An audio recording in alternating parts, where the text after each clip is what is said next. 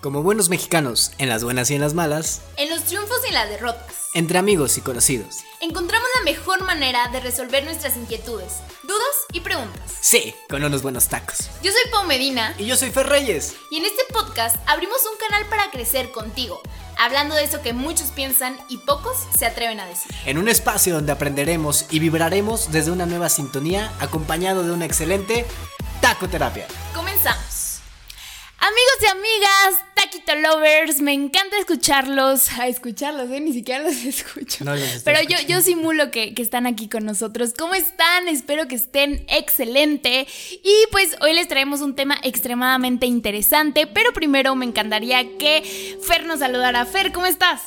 ¿Qué tal? Muy buenas tardes, buenos días, buenas noches, a la hora que nos estén escuchando y en donde quiera que nos estén escuchando. Qué gusto estar aquí con ustedes el día de hoy. Otra vez, nuevamente, ya no sabemos que- en qué episodio vamos. En algún punto de todos estos sé. episodios ya nos perdimos.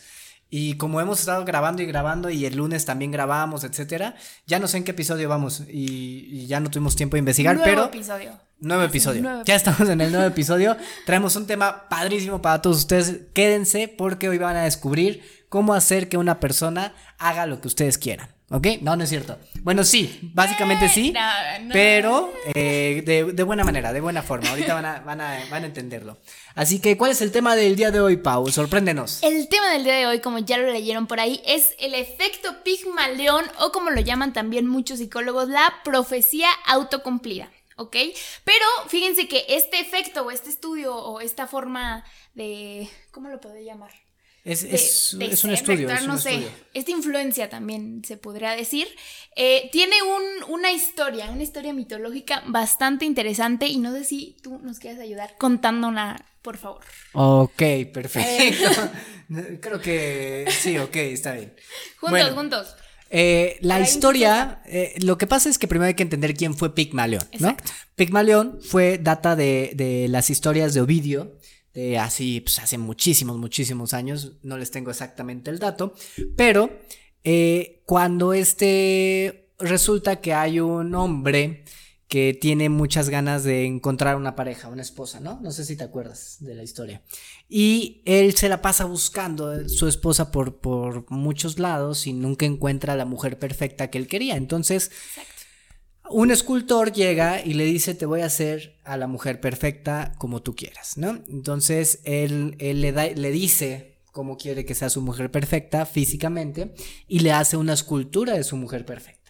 De tal manera que le regala esta escultura y este señor, Ovidio, se enamora tanto de la escultura que llega un punto en donde tantas veces va y la besa, tantas veces se enamora de esta escultura que hace que la escultura sea realidad, se haga una persona real, ¿no? Es que para esto él estaba absolutamente obsesionado, o sea, la trataba como si fuera una mujer real, como dice Fer, la besaba, o sea, en, en su mente la hizo, o sea, literalmente parecía una persona para él. Que, eh, perdón, Pigmalión es este, ese- este, Ajá, sí. este personaje que consigue que le hagan a la famosa Afrodita, ¿no? Así se llamaba. Afrodita era esta mujer perfecta que se termina siendo real eh, gracias a que Pigmalión eh, utiliza pues magia, digámoslo así, y se convierte de escultura a Afrodita. Una persona real. Resulta que años después, por ahí de 1960, se hace un estudio muy fuerte y muy importante donde ciertos psicólogos empiezan a trabajar sobre este mismo efecto. Que bueno, al final Pigmalión fue una historia y una mitología y lo que sea, pero empiezan a trabajar y empiezan a darse cuenta que si tú pones la perspectiva de alguien, eh, o, o más bien, si tú pones una perspectiva en alguien y decides más o menos que esa persona debe ser así o así, esta persona se puede ir transformando con el paso del tiempo y de los años. Entonces, hay unos, un grupo de psicólogos que hace un estudio en una escuela, escuela primaria, en, en Estados Unidos, por ahí en los años 60, donde Exacto. a muchos estudiantes les, hace, les hacen un examen y todos los estudiantes que salen más o menos con el mismo nivel, selecciona a tres. De esos tres, les hace resultados falsos, les cambia los resultados y busca a los maestros y les dice, a ver maestros, funciona de la siguiente manera. Estos tres que les voy a poner a ustedes son los mejores alumnos. Aquí está su expediente, aquí está su resultado. Y el resultado indicaba que eran unos eruditos, que eran unos alumnos súper eh, Listísimos, con, con un potencial impresionante, ¿no? Eso indicaba el test. No quería decir que fuera cierto, porque el test real era que eran totalmente igual a los demás. Entonces, esto le hace, le hacen decir a los maestros y de manera inconsciente los maestros colocan una atención sumamente especial sobre estos alumnos. De manera inconsciente, incluso cómo les hablan, cómo los miran, cómo se dirigen hacia ellos, dónde los sientan, con quién más o menos ven que se juntan y, y a veces los maestros intervienen y le dicen no te juntes con él. Eh, todas esas perspectivas que el, pro- el profesor de manera inconsciente va utilizando porque el profesor piensa y dice que es que, que son los mejores, ¿no? Y eso fue porque le hicieron creer eso al profesor. Resulta que al final del ciclo escolar, estos tres alumnos, justamente estos tres alumnos, salen con las mejores calificaciones, salen siendo los mejores del salón y salen siendo eh, pues totalmente eruditos e incluso en el examen que se les hace de prueba, resulta que ahora tienen más inteligencia que, lo, que el mismo resultado que habían salido con los demás. No, hombre, o sea, a mí cuando, cuando eh, descubrí esta historia, a mí se me hizo súper interesante porque, porque es tan cierto, o sea, tú cuando, cuando realmente crees algo y, y, y parecía que lo vives siendo cierto o no, o sea, se hace realidad. Yo estoy muy consciente de que muchas veces eh, si piensas, haces, dices algo es porque lo eres, ¿no? Y si no lo eres, lo terminas siendo, porque al final lo vas atrayendo, lo vas haciendo, y eso es como lo que quiere decir este efecto. Pero eh, a mí me gustaría que quedara súper, súper claro que es el efecto Pygmalion y es. Les voy a leer el término, es más. Es como el potencial, eh, la influencia que tiene y que ejerce una persona, eh, siendo este conjunto de creencias, en el rendimiento de otra. ¿No? Que es exactamente lo que pasó con el maestro, ¿no? O sea, que el maestro los empezó a tratar de una forma y ellos se la creyeron tanto que al final sí terminaron siendo los más listos de la clase, ¿no? Como dato, fíjate, como dato, aquí, aquí ya lo tengo. A ver. El, el psicólogo que se encargó de toda esta investigación se, llama, se llamaba David C. McClelland. McClelland. Así. Y él lo Ajá. realizó en 1966. Ahí fue donde demostró esto, 1966. Entonces, pues definitivamente eh, resultó que cuando, cuando él se dio cuenta de esta perspectiva empezó a, a deducir bastantes teorías de lo importante que es la perspectiva y sobre todo la intención, la influencia que, que, que tenemos sobre las otras personas, sobre todo cuando esas personitas pues a veces son muy chicos como los niños, ¿no? Exacto, en este caso se, se, utilizó el experimento en una, en una edad de 7 a 11 años, que es lo que, es, que, que dice aquí el documento, y esta edad es una edad muy maleable, digámoslo así, en, en la mente de los niños, donde sí eh, tiene que ver mucho el potencial que tú le tienes como perspectiva de alguien, la, la influencia, el prejuicio, podría decirse así, ¿no? Sí, claro. Entonces, eh, ojo con esto, porque es, es un tema muy fuerte, ¿sí? Quiere decir, esto quiere decir que tú lo que piensas de la gente o cómo piensas de la gente, al final sí termina afectando en estas personas. Hay veces que las personas logran que no les afecte. Pero si las personas, y sobre todo los niños, que son muy maleables, si las personas y los niños tienden a dejarse afectar por esas situaciones, entonces sí. ¿Has escuchado por ahí que les preocupa mucho a la gente el qué dirá? ¿Qué dirá la sociedad? ¿Qué dirán las personas? ¿Qué dirán esto de mí? Pues al final eso tiene mucho que ver. Esa, ese tipo de personas que les importa mucho lo que digan la gente de, de, de sí mismos, pues tiene que ver mucho con que dejas que entre toda esa información de, la otra, de las otras personas a tu cabeza y empiezan a generar un efecto Pigmalion. Sí, y yo creo que no solo las personas que les importa mucho, al final somos, es, estamos constituidos en una sociedad, ¿no? Exactamente. Y, y quieras que no, lo que digan de ti, lo que escuches, lo que hablen, lo que lo vas a estar escuchando, viendo, incluso ya ahora en redes sociales, ¿no? Entonces, Claro. es muy fácil, ahorita en, en nuestros tiempos e incluso desde siempre, como dejarnos llevar por, por esta influencia de la gente sobre nosotros. E incluso yo diría que es ciertamente difícil darnos cuenta de este efecto.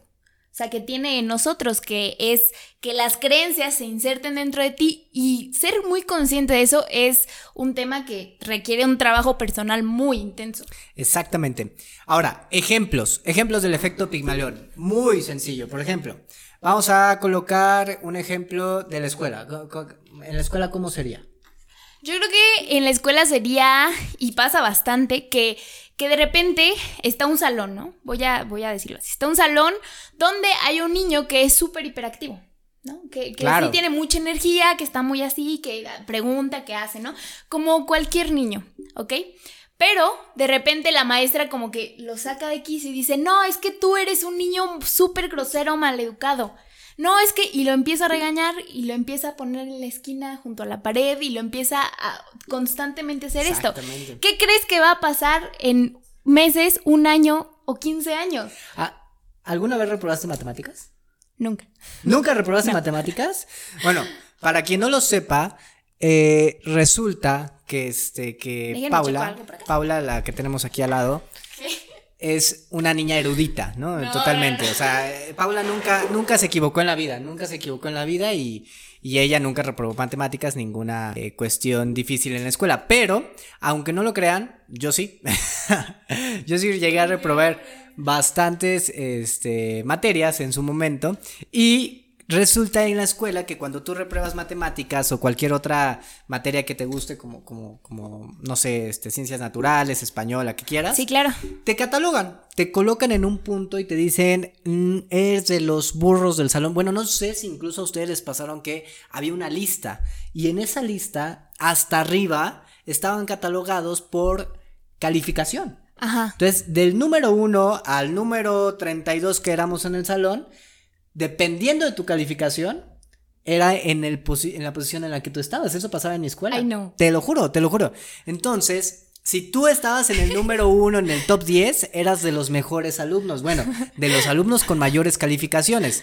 Obviamente de 32 yo estaba en el lugar 34. O sea, yo estaba muy por debajo. Y eso es una perspectiva y es un prejuicio que ya tienen de ti. Con todo eso, si dejas que genere una influencia en ti, por esa, por esa misma razón, esa misma persona, no quiere decir que sea, que sea burro esa persona. Exacto. Lo que pasa es que esa persona va arrastrando ese mismo efecto durante los siguientes años de su vida. Entonces, yo lo viví y se lo estoy diciendo de carne propia. Resulta que tal vez tú en primero de primaria o en segundo eras el mejor alumno y fue lo que me pasó a mí. Pero de tercero a primero o segundo de secundaria, a segundo de secundaria, fui de los peores alumnos porque en tercero empecé, bajé tantito mis calificaciones. Y ahí fue cuando colocaron mucho el estereotipo de que yo era una persona que no podía con la escuela, que era muy burro, que tenía problemas en la escuela, etcétera, y que era muy mal estudiante.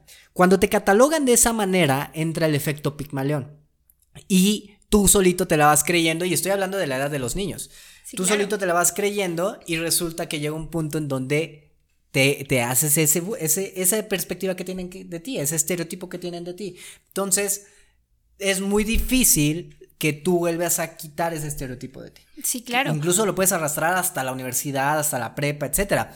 Les voy a ser muy honesto, cuando yo me ponía las pilas y estudiaba algo, y me daba cuenta que ni siquiera necesitaba estudiar. O sea, yo, yo tenía mucho conocimiento de los temas y todo y no tenía ningún problema de eso. La diferencia es que sí tienes una perspectiva de que la gente ya te cataloga como el burro y ya incluso hasta tú solito te adjudicas ese término. Sí, por supuesto. Y es que yo un ejemplo que, que mencionas era que yo tenía un compañero en primaria, me acuerdo perfecto, que se llamaba... ¿Cómo se llama? Paquito, sí, se llama Paquito, fíjate, me acuerdo perfecto. Entonces era un niño ciertamente con una imaginación y como, si no, voy a mencionarlo, que tenía una inteligencia como bastante distinta. Él tenía inteligencia como para dibujar, para, para hacer muchas cosas, una imaginación increíble, me acuerdo, pero todos lo veíamos como el raro del salón. O sea, como el, ay, no manches, el tonto, incluso, o sea, sí, y qué feo, y, y, hasta siento feo decirlo, pero era la verdad, pero ahora ya creciendo y madurando me doy cuenta que, que no es cierto, o sea, y que incluso el niño era de verdad listísimo, en serio. Exactamente, el punto es que lo catalogas, y también pasa con los niños inteligentes. Sí, por Con los niños inteligentes es el mismo efecto, nada más que a veces no se nota tanto porque es un efecto positivo. Pero con los niños inteligentes, los maestros los ven diferentes, los, incluso ellos adjudican ya que, bueno, no, no, está mal el término, no son los niños inteligentes, son los niños que sacan mejores calificaciones, ¿no? Porque al final todos son inteligentes y tienen distintas inteligencias. Pero los niños que sacan mejores calificaciones ya colocan ese, ese estereotipo, ya colocan ese prejuicio sobre ellos de que son totalmente eh, eruditos, inteligentes, que son los mejores alumnos, que siempre sacan 10, 9, y de ahí no los dejan bajar su estándar. Y por eso no bajan su estándar. De hecho, cuando la situación se les pone difícil a ellos y resulta que la escuela se les complica muchísimo, ellos solitos se alteran y se estresan. Por, porque ellos entienden y tienen en su cabeza que el estándar que ellos manejan está solo sobre 9 y sobre 10. A mí me llegó a pasar que tenía amigos y amigas que si sacaban un 8 se ponían a llorar. Cuando yo si sacaba un 8 me ponía, o sea, hacía fiesta, casi casi, ponía el, examen en el refri. Yo llegué a pegar un examen de, de 9 en el refri ya en la universidad, o sea, porque era de los pocos que llegué a sacar. Y esos alumnos, si sacaban un 7, si sacaban un 8, no tenían ese, ese problema. Bueno, tenían un gran problema con ellos mismos. Entonces, eso es parte del mismo efecto que la sociedad va implantando en ti y es el efecto Pigmalión. Tiene que ver mucho con eso. ¿Qué otro ejemplo podemos poner? Te, llegó, ¿verdad? Porque tú eres de las, de las niñas de, de 9 y de 10. No, pues es que a mí, a mí siempre me ha gustado estudiar. O sea, a mí realmente, fíjate que las matemáticas no me gustan. No me gustaban, no me gustan, como que no les agarro el saborcito, pero soy como buenilla. Y de las otras materias me interesaba estudiar. O sea, de historia, geografía, español, me gustaba. O sea, no, no es que yo, ay, sí, matada o súper inteligente. No, simplemente me gustaba y sí le dedicaba el tiempo porque me, así, ¿no? Pero eso me pasó a mí en la universidad universidad. Porque para que veas, en la universidad sí reprobé, o sea, sí, creo que tengo dos reprobadas ahí en mi historial, entonces eh, yo sí me traumé nivel Dios, porque yo estaba muy acostumbrada a eso, a no estudiar tanto, a llevármela tranqui, la escuela siempre se me hizo muy así. Entro al TEC y de repente digo, ay no, o sea, sí le voy a tener que meter el esfuerzo súper extra, ¿no? Pero sí es, es, es bastante traumático. Sí, es, es un y algo muy interesante es que, como dices, el efecto Pigmalión puede ser de ambos extremos. O sea, tanto positivo como negativo. Como negativo. Entonces. Otro ejemplo. A ver. Otro ejemplo. En el área de las relaciones, imagínate que te consigues un novio o una novia. Esto es un tema muy importante porque muchos de nosotros cometemos ese error. ¿Qué pasa? Si tú ya sabes perfectamente que la manera en cómo piensas de esa persona influye directamente en esa persona y no se diga en una relación, porque en una relación estás mucho tiempo con esa persona, es tu pareja. Entonces, sí, saludos a Daniel Hernández que se acaba de conectar. Eh, si tú, si tú tienes a tu pareja eh, muchas horas al día, porque tal vez estás en un noviazgo, lo que sea, o incluso ya vives con ella, influye muchísimo la perspectiva que tú tienes de esa persona, influye muchísimo el prejuicio que tú tienes de esa persona. Entonces, resulta que llegan tus amigas o llegan eh, conocidos y te dicen, no, no, no, no, no, no, eh, tu pareja eh, era en su entonces, con todas, así, andaba de aquí para allá y todo esto tú cargas ese prejuicio y es y entonces tú de manera inconsciente porque probablemente por no ser tóxica lo que quieras no lo sacas a la luz. Pero de manera inconsciente tú plantas esa idea en tu pareja. Tú has tú, tú tienes ese pensamiento de que tu pareja es una persona que te puede poner el cuerno que te puede ser infiel que puede ser una persona que y entonces constantemente hay unos que lo hacen muy cínico y le dicen directamente no ay con quién estás qué estás haciendo y están así inmediatamente detrás de esta persona. Pero hay otros que lo hacen inconscientemente. Entonces se fijan muchísimo en lo que hacen, en lo que no hacen, dudan de esa persona, indirectamente, inconscientemente. Al final, tú estás implantando este efecto en esa persona y tarde que temprano esta persona va a reaccionar si no se deja influenciar, porque también la otra persona puede evitar que tú influencies, pero es difícil porque al final está conviviendo mucho tiempo contigo. Si no se deja influenciar, puede llegar a un punto en donde actúe tal cual como tú dices que es. Por eso, por eso, tanta psicología y tantos psicólogos explican el término de que tú no debes de llegar con tu pareja y decirle, me estás, haciendo, me estás haciendo infiel seguramente, porque aunque no lo haga tu pareja, le estás implantando eso en el cerebro y tarde que temprano lo va a hacer. Al contrario, debes de, llegar y preguntar, seguro tengo una pareja que mañana me va a dar regalos, que mañana va a ser muy lindo, que va a ser una pareja, y ahí es donde tú implantas en el cerebro un tipo de pareja que tú deseas y que tú quieres. Sí, por supuesto. Así funciona la programación y así funciona el efecto Pygmalion. Y ojo, también las parejas es súper importante porque hay, hay este tipo de personas que constantemente están diciéndole a su pareja, no, es que tú eres así. Es que es un paquetón. No, es que sí, Es es, un que flojo. seguro esto. Incluso a mí me pasaba con, con una amiga que, que su pareja le implantó tanto este, esta idea y esta creencia de que ella siempre tenía la culpa. Claro. O sea, lo, movía de una forma donde ella impresionante. dice que ella tiene la culpa. Exacto. Y ella ya me decía, no, pero es que sí, es que él se fue y me trató súper mal, pero pues sí, al final, como él dice, yo tuve la culpa por tal, tal, tal. Y yo me quedaba así de. Pero pues claro, Definitiva- ya es que tiene mucho que ver. Horrible. Y eso es lo que pasa. Así tal cual como tú lo dijiste, así es. Es que tú eres, eres un flojo. Te juro que ahorita no es un flojo, pero en dos años, o en un año, o en meses, va a ser un flojo. Porque tú le estás implantando eso. Porque tú estás ya pre- eh, predeterminando, ya estás eh, haciendo un prejuicio de esa persona y con eso tú estás ya eh, diciendo que tienes razón. Y la verdad es que, queriendo o no, si eres una persona de influencia en esa persona, en tu pareja. Porque pasas mucho tiempo con ella. Por supuesto. Y también está el lado increíble que yo conozco de verdad amigos que, que han tenido a sus novias y que son de verdad así como que, no, es que ella es súper lista, te lo juro, o sea, tiene, y cuando está ahí, entonces qué, qué increíble y yo los invito a ustedes que nos están escuchando a que seamos mejor esas personas, ¿no? Que, Claro, si, que si ya somos claro. conscientes de esto, que sí tiene un efecto, pues hay que cambiar el chip de las personas, Ahora, decirle me acabas de recordar algo. Muy chidas. Igual y no ¿qué? se lo dices a tu pareja. Igual y se lo dices a tus amigas o a tus amigos. Ah, Eso sí. también habla muchísimo, muchísimo. Sí, sí, o sea, eh, porque al final te, o incluso tus amigos dicen eso de, de tu pareja. Es que no, yo siento que tu pareja es muy este flojo, es muy muy, eh, muy coqueto con todas las chavas, o es muy así, muy a- y todo eso te lo implantan a ti y tú ya generas esa perspectiva de tu pareja. O viceversa, tal vez tú te vas con las amigas a un café y tú a tu pareja nunca le dices nada, nunca le dices que, que, que es una mala persona ni nada, pero llega un punto en donde le empiezas a comentar y le empiezas Sí, a decir a tus amigas que sientes que él es de esta manera, que es así, que es así, que le empiezas a poner adjetivos y llega un punto en donde eso se te implanta a ti en el cerebro y de manera inconsciente lo muestras con tu pareja.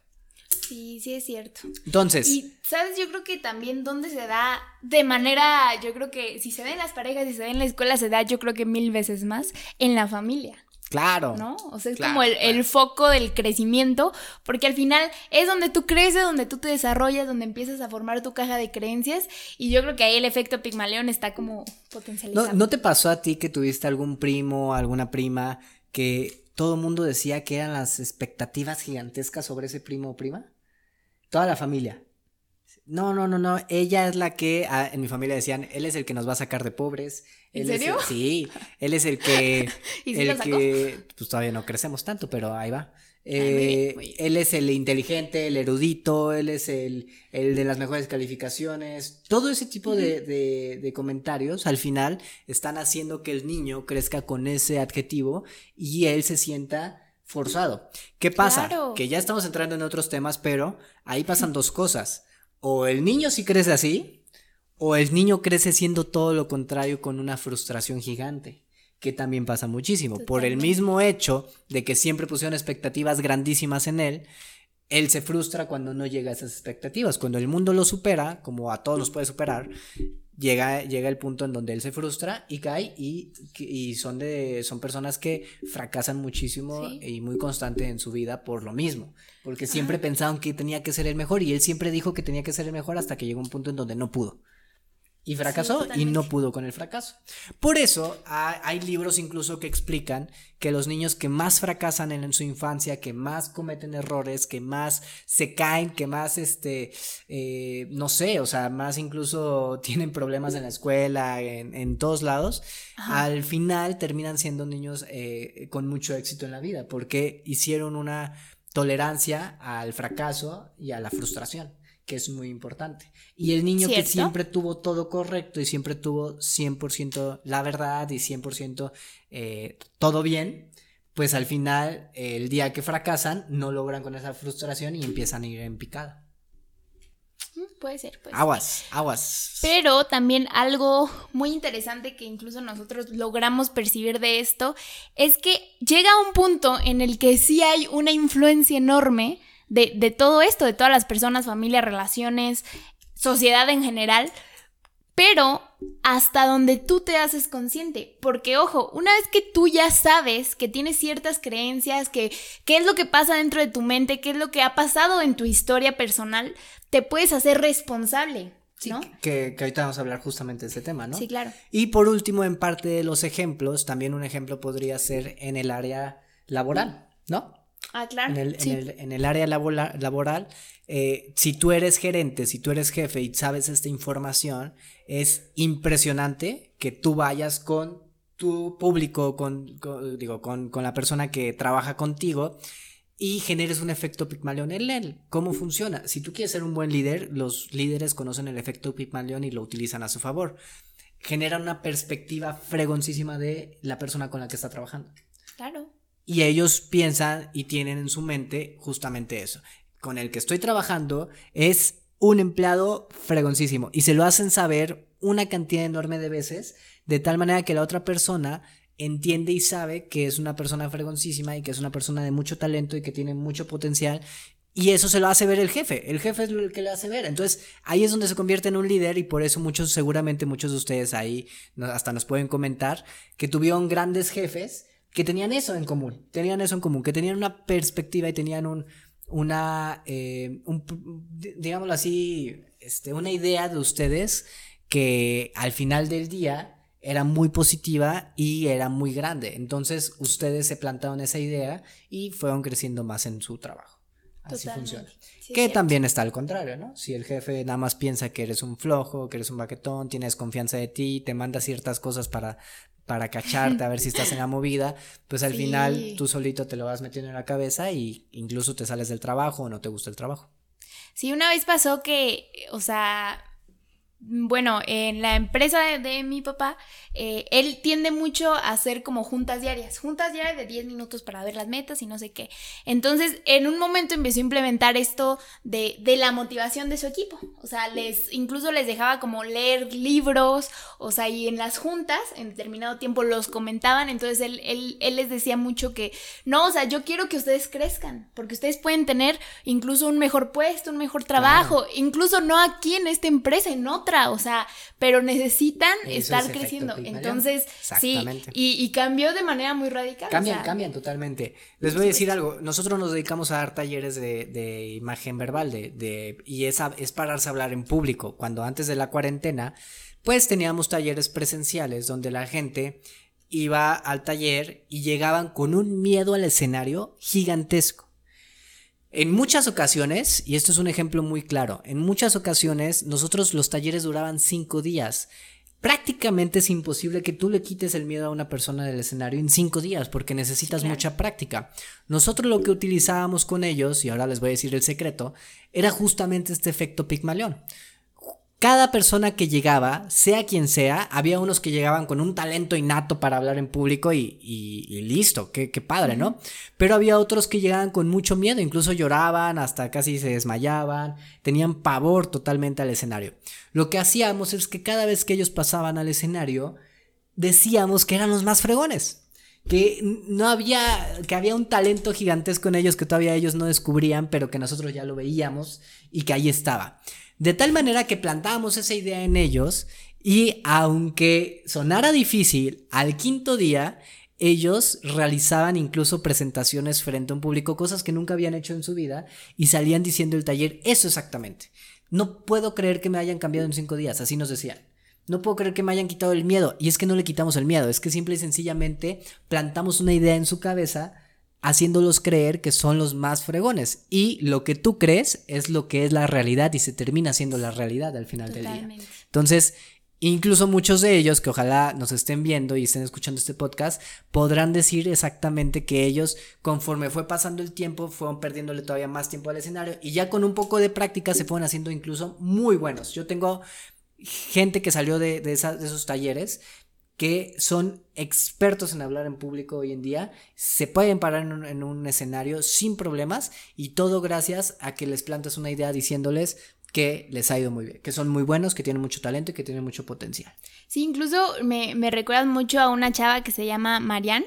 Marian. Claro, que, claro. que tomó el taller, eh, yo fui su entrenadora en esa ocasión y eh, pues estuvimos trabajando mucho, ella al principio como que sí quería y le encantaba esta idea, pero como que no se animaba tanto. Ahorita ya hasta se animó a hacer Hoy, lives hoy en día en, hace en live, hoy- hoy, Instagram. en día con- se dedica a hacer videos Ajá. live, toma cursos y los publica, o sea, es muy movida en redes sociales y todo gracias a eso. Sí. Exactamente. Y pues bueno, ¿qué más? ¿Qué más? ¿Traes otro ejemplo? ¿Traías No, un no, buen, no, por ya yo creo que sí es importante hablar del el otro efecto. Perfecto. Y el otro efecto nos referimos incluso eh, al, al mismo efecto Pigmalión, tiene dos partes, o sea, la parte donde ya la hablamos Claro. bastante, que es eh, la influencia de la sociedad en ti, pero también hay otra que incluso le llaman la profecía autocumplida. ¿Ok? Que es esta parte donde, como lo mencionaba hace un ratito, tú tomas ya y te haces consciente de la responsabilidad que tú tienes de tus creencias y de lo que tú te estás comprando de ti, ¿no? Incluso Claro. de lo que les estás vendiendo a las demás personas. Ese punto es muy importante porque al final resulta que el efecto Pigmalión, el mejor efecto Pigmalión es el que tú utilizas contigo mismo, ¿no? Entonces, sí, definitivamente la gente influye sobre ti y eso lo entendemos todos, pero también hay una manera en que tú puedes controlar tus pensamientos y lo que tú crees y manejarlo a tu favor. Ser tu propio Pigmalión, Cañón, sí, claro. ¿no? Sí, sí, sí. Pero como, como incluso lo habíamos dicho, no es fácil. O sea, como que hacerte tan consciente y ser autoprogramarte incluso es bastante complicado, pero claro que se puede es hacer. una de las cosas más difíciles. Sí, por supuesto. Y yo creo que podríamos darle uno- unos que otros tips para que lo puedan hacer. Yo diría, por ejemplo, el primero es que las declaraciones que tú haces son elementales. O sea, si tú te levantas y te ves al espejo y dices, no manches, o sea, la neta es que es- no me gusta mi cuerpo, estoy fea, eh, no creo que lo logre, etcétera, etcétera. Esas declaraciones, las digas con la voz o no, al final son declaraciones van a influir de una manera impresionante en ti, ¿ok? Entonces, no te estoy diciendo que si tú crees que a lo mejor no eres bueno en el fútbol, de repente ya lo vas a hacer porque un día te levantaste y te dijiste, soy bueno en el fútbol. No, pero consecutivamente y obviamente con acciones, porque tampoco es solo de declaraciones, vas a poder llegar a un punto en el que digas, bueno, o sea, ya avancé en esta parte. ¿no? Alguna vez leí en un libro que ya no sé dónde está ese libro que ya nunca incluso no lo he podido volver a comprar porque era de un autor no tan reconocido, pero Ajá. este libro justamente decía que si tú hacías mil declaraciones, mil, mil decretos en el día durante 40 días, eso se hacía realidad. Y no me refiero a algo material, me Yo refiero a algo de tu persona. creo. Me refiero a algo de tu persona. Si tú decías, yo soy salud y bienestar durante mil veces al día y 40 días, al final del día, al final de los 40 días, tú ibas a estar sin enfermedades, sin problemas, sin nada, ibas a ser 100% salud y bienestar. Si tú decías, yo soy el mejor jugador de fútbol de todo el estado de Querétaro, al final de los 40 días, después de mil repeticiones diarias, ibas a ser el mejor jugador de fútbol de todo el estado de Querétaro. Eso decía, eso decía, yo no sé. No, no lo he intentado. Yo no sé, pero el libro dice eso. La verdad es que un tiempo lo intenté y sí me empezó a ¿Y qué funcionar. Nunca cumplí los 40 días, pero, Pero yo veía los resultados incluso a, los a, a las dos semanas, tres semanas. O sea, pero son mil repeticiones. Ojo ¿Y con neta eso. sí las hacías? Son muchísimas, es imposible. Es casi no. imposible, es casi Por eso imposible. te pregunto, yo Son- todo el día, yo son- soy. son- sí, pero imagínate, imagínate el poder de la mente y No. todo lo que tú podrías hacer en tu cabeza si eh, decretas de esa manera. Sí, no, lo Tantas de- veces. Cañón. Sí, yo, yo lo creo O sea, sí, sí puedes hacer maravillas decretando en, en un proceso de meditación un ratito al día, una mañana, unos 15 minutos, 20 minutos, puedes hacer maravillas. Ahora imagínate si te dedicas horas enteras al día a decretar lo que eres. Exacto. Todo tu ser, todo tu enfoque, todo, todo absolutamente va dirigido hacia lo que estás decretando y eso es parte de... Totalmente. Y otra cosa que eh, se me acaba de, de venir a la mente en este momento es que también como tú declaras las cosas hacia los demás, efecto espejo, seguramente los demás te corresponderán de la misma forma. Yo tengo una de mis mejores amigas, se llama Majo, ahorita está en Panamá, espero que escuche este podcast, y ella tiene esta hermosa manera de ser que llega y te dice, no manches, te ves súper bonita hoy. Claro. O se te ve súper bonita esa blusa. Entonces, de verdad, yo a mis amigas también, tengo muchas amigas que son así, pero ella en especial es mucho de ser así. O que si te ve algo te lo reconoce en el instante. Entonces, yo a mí hizo mucho efecto en mí porque ahora yo con ella soy así y me nace ser así. Entonces ella me enseñó esto y entonces como digo, ella con sus declaraciones, con sus palabras, con sus acciones me empezó a demostrar eso y pues yo inmediatamente le correspondí. Exactamente. Está increíble. Pues bueno, hasta aquí esta parte del efecto Pigmaleón. Ya les dejamos ahí algunos tips que ustedes pueden hacer. eh, pensar bien de las personas, decirle las cosas buenas y decretar mil veces al día algo. Inténtelo. Alguien, alguien por ahí en casita que nos esté viendo, inténtenlo y díganos cuál es el resultado. Ojalá les funcione. 40 días, mil repeticiones y también los decretos tienen algo, eh, una manera, ¿no? Tienes que decretar en presente y en primera persona, etcétera. Para, no puedes decir yo quiero ser, ¿no? Porque eso, eso se va a quedar ahí. Yo quiero ser. No, yo soy, yo soy. el Ajá. mejor en esto, tal, tal, de la ciudad de tal, ¿no? y dicen que entre más específico sea tu decreto, más, más, poderoso. Por supuesto que sí. Entonces, Entonces, ahí se las dejamos. Ahí si quieren utilizarla, estaría excelente. Mil veces al día, 40 días 40. seguidos. ¿Ok? Oh, no Dios. pueden parar. Eso es una cuarentena. Ahí está. Pudiste haber hecho todo eso en la sí, cuarentena. pudimos haber bueno, hecho. Pues ya se supone que el día de hoy ya estamos sin cuarentena, que es, es una ironía de la vida porque estamos en los picos más altos de contagios, pero bueno, pues aquí en, en la ciudad, su ciudad, estado de Querétaro, donde transmitimos en vivo y en directo, pues ya liberaron. Así que nosotros de nuestra parte de tacoterapia les pedimos de favor que se cuiden muchísimo, que si van a salir o van a estar en la calle, pues ya no hay nada que los impida, entonces cuídense, de verdad, Sí. cuídense. Si se pueden seguir quedando en casa, háganlo, eh, de verdad Sí, funcionaría yo, a mí muchísimo. sí me gustaría ir contra el gobierno. Pues, Aquí le voy a ya- poner ya un bip a eso que ¿eh? dije. Pero, pero sí tener muy consciente que. Ella le gustaría ir contra el gobierno, AMLO, yo no tengo pedos. Fernanda O sea, ya me lo había dicho hace No rato, estoy entonces. a favor tampoco, pero tampoco estoy en contra. Yo no quiero problemas. sí. Si van a Es asesinar a alguien de manera secreto, eh, Paula fue la que dijo, ¿ok? Qué grosero. No, en serio, que, que, o sea, si, si todavía tú te puedes quedar un ratito más en casa, hazlo. Si te puedes cuidar y seguir usando tu cubrebocas y seguir sanitizando tus cosas, háganlo de verdad, porque al final esto no ha terminado.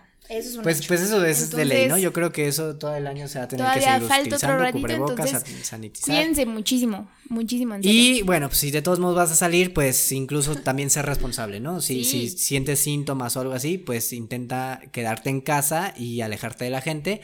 Y si te sientes muy sano y, y piensas que no tienes nada, de todos modos, protégete. Porque Sí, la gente que se siente muy sana, incluso a veces llega a pensar que no necesita cubrebocas, nada de eso. Entonces, de todos modos, protéjanse, ¿va? Sí, claro. Ya, ahí está nuestro corte infomercial de López Gatel, que ya dejó de hacer esto. Muchas entonces gracias, seguro nos está escuchando. Seguro nos está escuchando. Y un si saludo, no, pues, Gatel. nos estén escuchando, ahí póngalo. ¿Algún mensaje Venga. ya para finalizar, Pau? Sí. Échalo. Sí. Pues que utilicen esto, o sea, es una herramienta muy padre y yo creo que siempre debemos utilizarla para bien, ¿ok? Si bien muchas veces no tenemos una imagen o una perspectiva de una persona o de una situación muy buena, siempre lo podemos transformar. ¿No? A algo positivo, algo que construya, porque a mí me encanta esta palabra, construye en lugar de destruir, o sea, siempre le puedes sacar un lado cool de, de lo que sea y pues seamos esas personas que, que le hagamos el día a los demás, ¿no? Y que en lugar de criticar o decir esto, pues hay que darle la vuelta y eso yo siempre he pensado que esas pequeñitas acciones hacen un mundo mejor. Exactamente, la clave es la expectativa que tienes de la gente y cómo la utilizas a tu favor. El efecto Pigmaleón funciona exactamente para eso. La expectativa que tú tienes de alguien, así como lo dice Pau, puede ser esencial en su vida, incluso en su vida. Te estoy hablando de que esa personita puede crecer los siguientes 40 años de su vida gracias al efecto Pigmalión que tú generaste en él o en ella. Entonces, ponle mucha atención a esto, de verdad, trabájalo, yo creo que puede ser, es un estudio que ya está comprobado con la psicología. No somos psicólogos, pero pueden ir con un psicólogo incluso a preguntarles sobre un poquito más de esto o buscar información en internet, pero háganlo a su favor, utilicen esta información a su favor y trabajenla con los más cercanos de manera positiva, porque entiendan que también si lo hacen de manera negativa, pues al final eso va a ir eh, destruyendo a la persona poco a poquito sin que ella se dé cuenta y tal vez ni siquiera tú sabes que lo estás haciendo. Así que muchísimas gracias, denle compartir en redes sociales, ahí estamos en YouTube, Instagram, Twitter, Facebook. TikTok, ya no sé en dónde más estamos, pero estamos como Tacoterapia Podcast, ahí nos pueden seguir, Hi-Fi, Metroflog, todos lados. Nos pueden seguir, denle compartir, pongan comentarios porque también hemos leído Sí, los comentarios y sí los contestamos. A veces los de inglés, Paula se tarda un poquito en la traducción Ay, también, pero eh, los de alemán sí los dominamos sin problema. Eso sí los pueden comentar. Por supuesto. Es que ya nos han comentado en inglés y es así que... A ver, a ver, Ay, a ver, a qué- ver. Y rapidísimo. Traductor. para contestar, digo, lo lees y dices, ah, mira, está chido. Ah, déjate contesto, para contestar bien, ¿no? Entonces, ahí voy al traductor. Sí, por supuesto. Bueno. Traten eh, de ponerlos en español. no, no, pónganlo como quieran. En todos modos existe traductor. Pero, gracias. De verdad, muchísimas gracias. Nos vemos la siguiente. Tacoterapia. Gracias, nos vemos. ¡Los amo!